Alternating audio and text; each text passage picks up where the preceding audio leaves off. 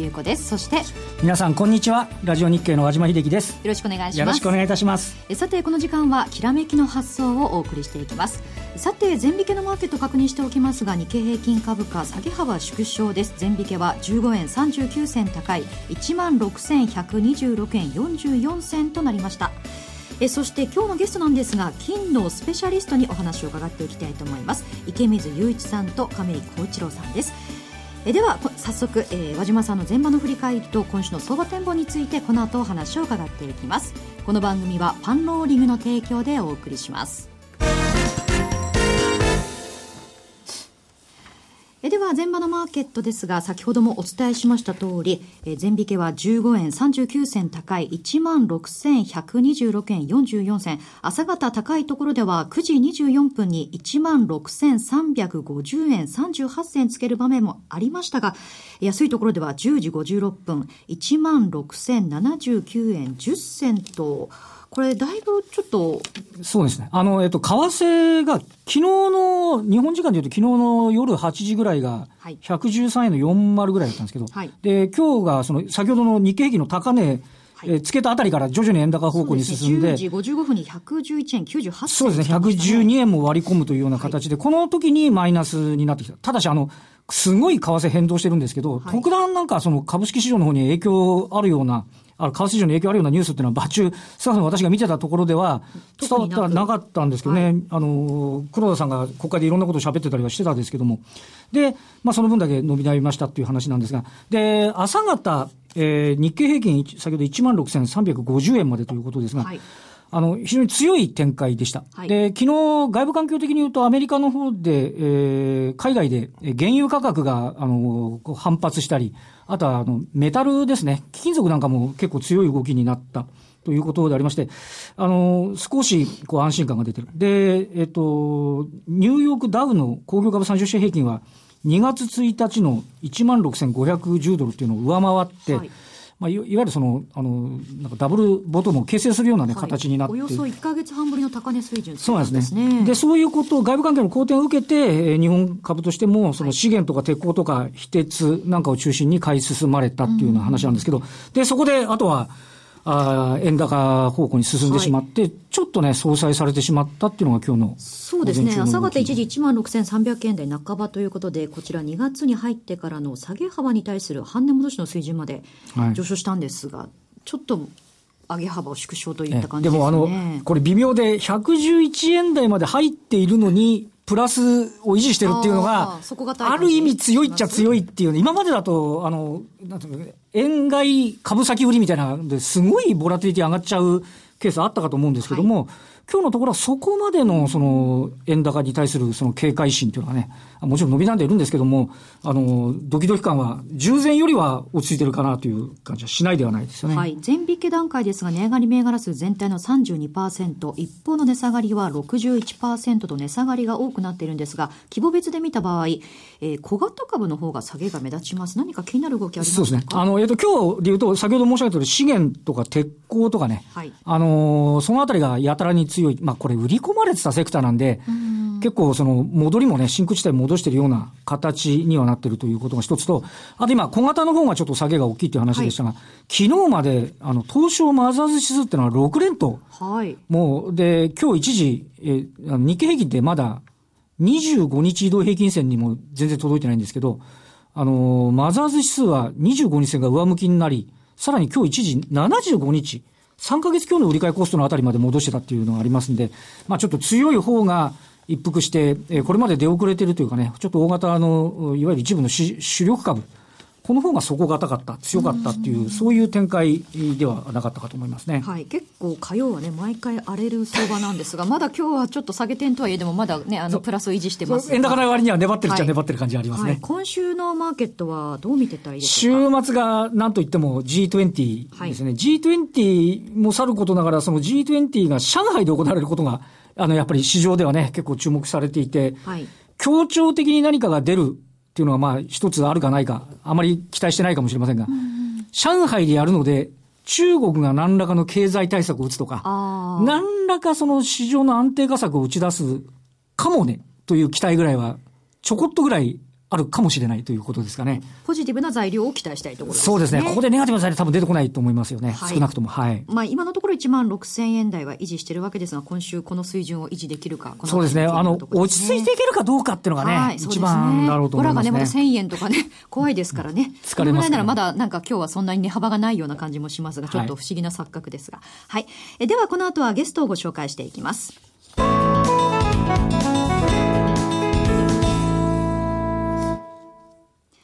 それでは今日のゲストをご紹介していきましょう。金融貴金属アナリストの亀井光一郎さん、そして ICBC スタンダードバンク東京支店長の池水雄一さんです。よろしくお願いします。よろしくお願いします。よろしくお願いいたします。お二人とも、あの、今日の番組、初めてですね、きらめきの、著名なお二人がね、はい、お二人揃っていただけるとはね、はい。この番組で金を取り上げるのもね、珍しいので、本当ですね。今日はじっくりと初歩的なところからお話伺っていきたいと思いますが、まあ、年明けから株価が大きく動いてます。株安、そして、まあ、為替も動いてるんですが、これも含めたこう金の動きも含めて、どのようにご覧になってますか、亀井さん。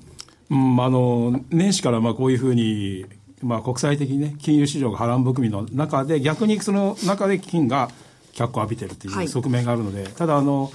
まあ、1月に入ってきて1100超えてで2月に入って1200超えるとい。う感じなんですけどね、はい、あの1月の時と2月の上昇とね少しこう内容が変わってきたのかなというね。1月の時は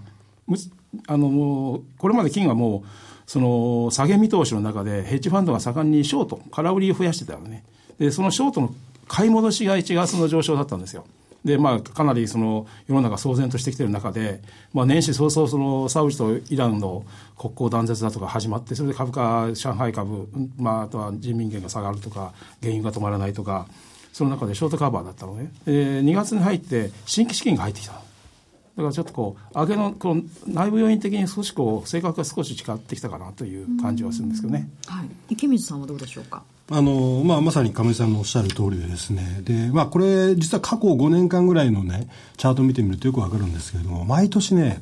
年末年始に、えー、ゴールドって、底を打って上がるっていう。そうなんですか？もうね、これね、あの、本当に毎年そうなってるんですよ。で、去年もまさにそうでしたし、今年も、まあ、1060ドルぐらい、えー、まあ、ほぼ大底を打ったのが年末だったんですね。で、それで、あの、まあ、あの年末ちょっと前にその FRB がですねとうとう言ったやっとですね金利を上げたと、はい、でそこでねやはりそのこれまで金利をが上がる上がる上がるでその材料で2年間ぐらい金を売られてきたわけででそれがやっと終わったんですね、はい、実際金利が上がって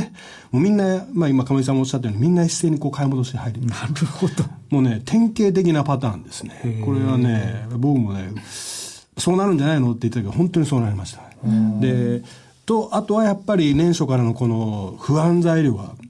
なんかこう予定してたような感じで年初からどんどん出てきましたよね、その上海株の暴落であったりですね、はい、先ほど言ったそのサウジアラビアとイランの断交であったり、えーまあ、北朝鮮の水爆の実験だとかいう話もですねみんなこう年始から年初からボーンと出てきた。そういった不安感の中であの、まあ、先ほどの株式のところで話して話してましたけど、すっごいブラティリティがあって、1日で1000円なんて、まあ、僕なんてゴールド見ずに株ばっかり見てましたね。日経平均、うわーっていう感じで日経平均ばっかり見てましたけど、まあ、ああいった状態の時に、やっぱりゴールドがあ下げずに上がっていく、それもステディに上がっていくっていうんで、やっぱり投資家の皆さんのね、見方が、去年までと比べてこう180度変わったんじゃないかなと気がしますね。特にやっぱりゴールドの ETF とか、はい、あとはその先物であるナイメックスの投資家のポジションがですね、こう年初からもう、ものすごくもう700トン、800トンぐらいの金が買われてるような感じになってるので、あの、やっぱり、えー、雰囲気がですね、随分と変わってきたなっていう気がしますよね。先ほど不安要素いくつか挙げてらっしゃいましたが、それって根本的にはまだ解決されてないんですよね。全然そうですね、解決してないし、まあ、例えば原油にしても、はい、あのまだ上がったというまあ、32、3ですからね、はい、まあ、26を見てて、その比較の問題だけども、これも相当ショートが溜まってるので、何かニュースがあるためにショートカバーで上がってるだけであって、底打ちしたという感じじゃないんですよね。だからおそらくこれ、まあ、例えば言われてるのは3月、4月に、例えばアメリカのシェールオイル絡みでの社債の償還とか、利払いがかなり不安視されてたりとか、ありますから、まあ、あのガスの方でチェサピークがね、ちょっと信用問題あ,、ったじゃないですか、あれと同じようでガスあの、オイルの方も結構問題視されてるし、それと弱い、体力の弱い産油国でね、えー、ベネズエラだとか、はい、相当そのデフォルト絡みが懸念されたりとか、何かね、なんかエネルギー絡みで、なんかこう、そういう信用事象というか、何かこのクレジット絡みのなんかイベントが起きて、なんとなくこうそこで初めて底打ちしてくるようなイメージがあるんですよね。だから、それなんかも金を割と底堅く、これだけ株が反発しても金がなかなか下がりにくいのは、そういうその、まあ、投資家の裏側でその不安心理を反映したような気がしますよね。なるほど。不安だから金にしておくみたいな。まあ、まさにその、例えば株価があんだけ下がってきて、はい、今、今はちょっと戻しの状況ですよね。なのに金が下がらないっていう今のこの状況は逆にね、その金の底堅さを物語ってるのかなって気がしますよ、ね、素人考えて言うと、やはりあの、インフレヘッジで金を買うっていう感じで、だから世界中なんかデフレでなんか不安だらけなのに、上がってくるのに、なんとなくこう見てて、今のご解説がそういう背景ということなんですか、ね、そうですね。むしろそのデフレ云々ということで、まあ CRB 指数なんかがね、はい、もう、あの、リーマンの時を200で下げ止まったのが、それを下抜けて150ポイントまでいったでしょ。ね、あれがもう物語ってて、相当冷えてるんですよね。だから冷えてる時にアメリカは利上げ向かうなんてすごく違和感がある人があって、だからそういうその、中銀自体のその政策、もう本当に大丈夫なのかっていうのが、あの今、おそらく出てきてるような気がするし、でそれをちょっと輪をかけちゃったのが日銀のマイナス金利だと。はいはいはい、で、まあ、ECB だけであればまだ収まってたんだけども、日銀がそこを踏み込んだことで、主要銀行の2つがマイナス金利なんていうのは、そうすると急に FRB もマイナス金利はどうなんだっていうそういうことが、そのこの間のイエレンさん議会証言で、時出てきましたよね。うん、だからまさかね、ドルがマイナス金利なんてありえないと私は思うんですよ。基軸通貨がね、マイナス金利まで採用したら、本当にこれは金は上がるでしょうっていうイメージですよね。だそういった根本的なところの不安がやっぱり解消されない状況、多分これは今年中に解消されるような話じゃないと思うんですよね。だそういった意味ではやっぱり去年までの金と今年の金っていうのはだいぶ違うのかな、おっしゃる通り去年見てたら、どこまで下がるんだろうかっていうね、うん、ふうに思ってたのが、本当にゲルさっきおっしゃったように、年明けからガラッと変わったっていうのはね、なるほどと思いますね。今年は違うということでしたが、足元は1200ぐらいで推移してて、となりますと、まだ一段高というのは考えたほうがいいんでしょうか？私はね、あのこれ2月11日、ちょうど日本があの建国記念日で祭日だった、あの時に急騰していったのは、あれはね、とんどがショートカバーだったと思うんですよ。つまり、あの、あれ50ドル上がったんですけどね、ドルベースで。あれはね、要するにいわゆる踏み上げですね。うん、だから、あの、CFTC ってあの先物委員会が発表するデータがありますけれども、あれ見てて、あの週にショートがガソッと減ったから、それまではロングが増えててだから、まあ、いわゆる1200を超えてきたんで、おそらくプログラムがヒットしちゃって、結構それが一気に買い戻しちゃったということは、いわゆるまあこれは踏み上げですが。だから、その一回そういうふうに急進したので、調整はやむなしっていう。はいはい、ところがその調整が、一回まあ1190ドル台まで前半まで行っただけで、はい、すぐに1200維持するっていうこと自体が強いかなと。だから、私なんかまあ、これ1180を維持する、なし本当1200以上維持しちゃうと相当強いんじゃないかっていうふうに思いますね。池水さんはどうですか？いや、まさにその、今の解説 を繰り返したいぐらいですけども、1264ドルまでいったんですよね。でもそれは本当にまさにショートカバーで一瞬行って、それが戻ってきたんですけれども、あのーうん、僕はね、年初、まあ、1000飛び60ドルだった時に、今年1年のレンジの予想とかいろいろまあ聞かれるわけで。で、その時僕言ったのは、まあ、1200から1250ドルぐらいじゃないのと頭は。はいはい。でも下は多分もう1000飛び30ドルで打っちゃったんじゃないのかなっていう話をしたんですけども、まあ、もう少し上値はあるかもしれませんね。1300とか目指していんで去年の高値1300ですからね、うん、それぐらいはあってもおかしくないかなと。まあこれから今後のその金融市場がどういうふうになってくるかによると思うんですけどね。あとその、現物の実需、例えばそのインドの人が金が好きだとか、その中国の方の経済状況とかっていうのもあるかと思うんですけども、このあたりっていうのはどうご覧になってあのこ今年に入ってこれだけ伸びて、あの値段が上がった分ですね、今ちょっと静かですね。あの去年なんかはですね、やっぱり、えー、下がってくるところで、まあ、インドとかもそうです。中国も、あの、表には出てきませんでしたけど、だいぶやっぱり需要はあったですね。あともう一つ目立ったのは、あの中央銀行ですね、はい、ロシア、それから中国、はい、この2国が、えー、相当去年は買いましたから、まあ、まあ彼ら、彼らとか、ロシアは特にね、ルーブルがあれだけ安くなって。そう通貨不安のところを真に変えるっていうことですか？そうですね。だから、要は、信用のために金を買うっていう部分がね、ロシアなんかは特にあると思うんですけど、そういったところ、中央銀行も買ってると。で、まあ実需もね、あの、投資家は結構買ってきてるっていう部分で考えると、現物はね、やっぱり結構買われてるんですね。亀井さん、これなんか中国絡みで気になる動きというのはあります？中国絡みはね、あの、やっぱり人民元の切り下げした8月に1回切り下げたじゃないですか。あの後の9月以降、中国の買いが相当目立ってきてるんですよね。で、もちろんその、あの、人民銀行毎月15トンから20トンぐらいずっと買ってるんですよ。で、これあの、あの、以前は公表してなかったのが、SDR 採用ということで人民元の。はい、あれで、外貨準備の内、内訳を公表し始めたんです。だから明らかになってきたんですよね。だから、6月からですね。うん、毎月それを、あの、公表し始めて、で、特にその、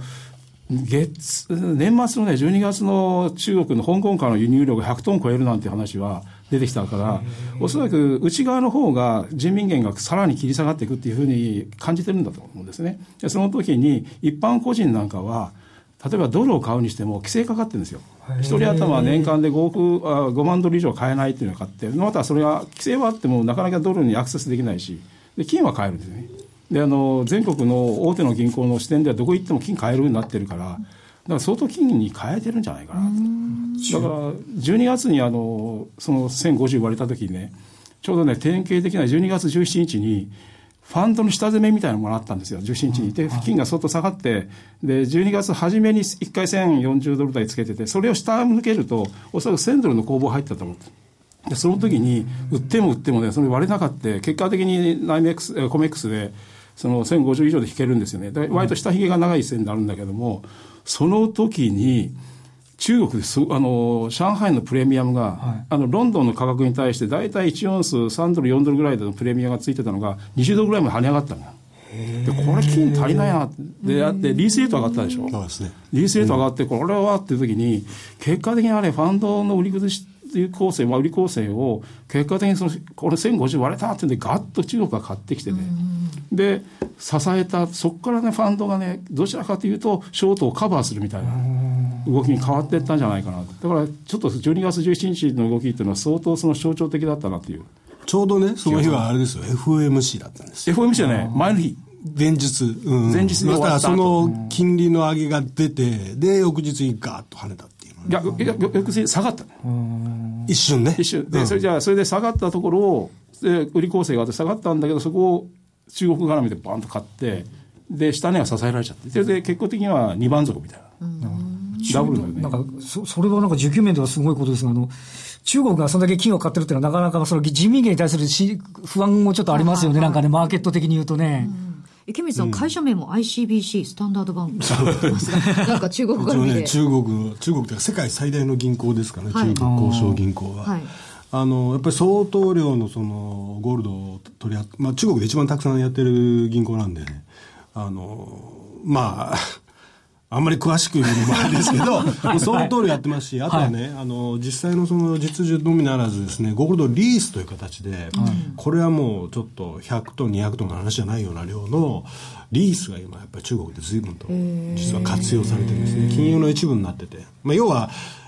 ある意味貸ししぶりみたいなところがあるわけですよ。はい、習近平政権が、はいはい、あの、ぎゅっと締めてる部分。で、お金借りられない人が何やるかっていうと、金借りてきてですね、それを売っ払って資金調達するっていうね、そういう、まあ、シャドーバンキングじゃないですけど、ある意味資金調達の方法としてね、やっぱりゴールドって今すごく、そういった意味では、あの、プラあのゴ中国が輸入してる金の結構な部分は実はそういった方向にも使われてる信用力の担保になってるわけですね、もうそれね。まあ、ね。金に関しては規制というのはかかってない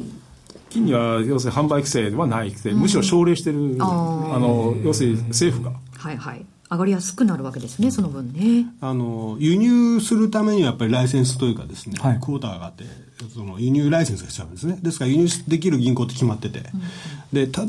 で、まあちょっとここトリッキーなのは、輸出は基本ダメなんですよ。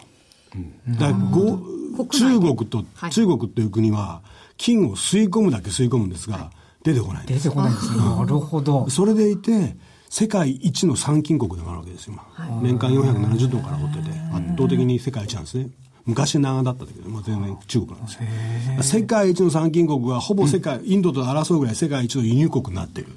えそれ金が全部ですねあの国の中に入って吸収どっかにあるんですよね。まあそういった状況の中ですが、すね、まあ金目立つこう金価格の動きどういったところ気になりますか。ETF とかいろいろあるかと思うんですがああの気になる気になるというかね、あのやっぱりどこまで少し新しい資金資金が入ってきているので、おそらくこれがどこまで続くかということでは、本当にあの実は今朝びっくりしたのは、スパイダーゴールドシェアという一番大きな ETF に、はい昨日1日で38トンも残具増えたんですよ。はいはい、で、これ38トンというと、昔ね、ポールソンファンドがガンガン買ってる時に、そういう増え方したことあるんですけど、これ、誰がこの裏にいるのかっていうのは、すごく気になりますね、何が起きてるの話。皮肉な話ですけど、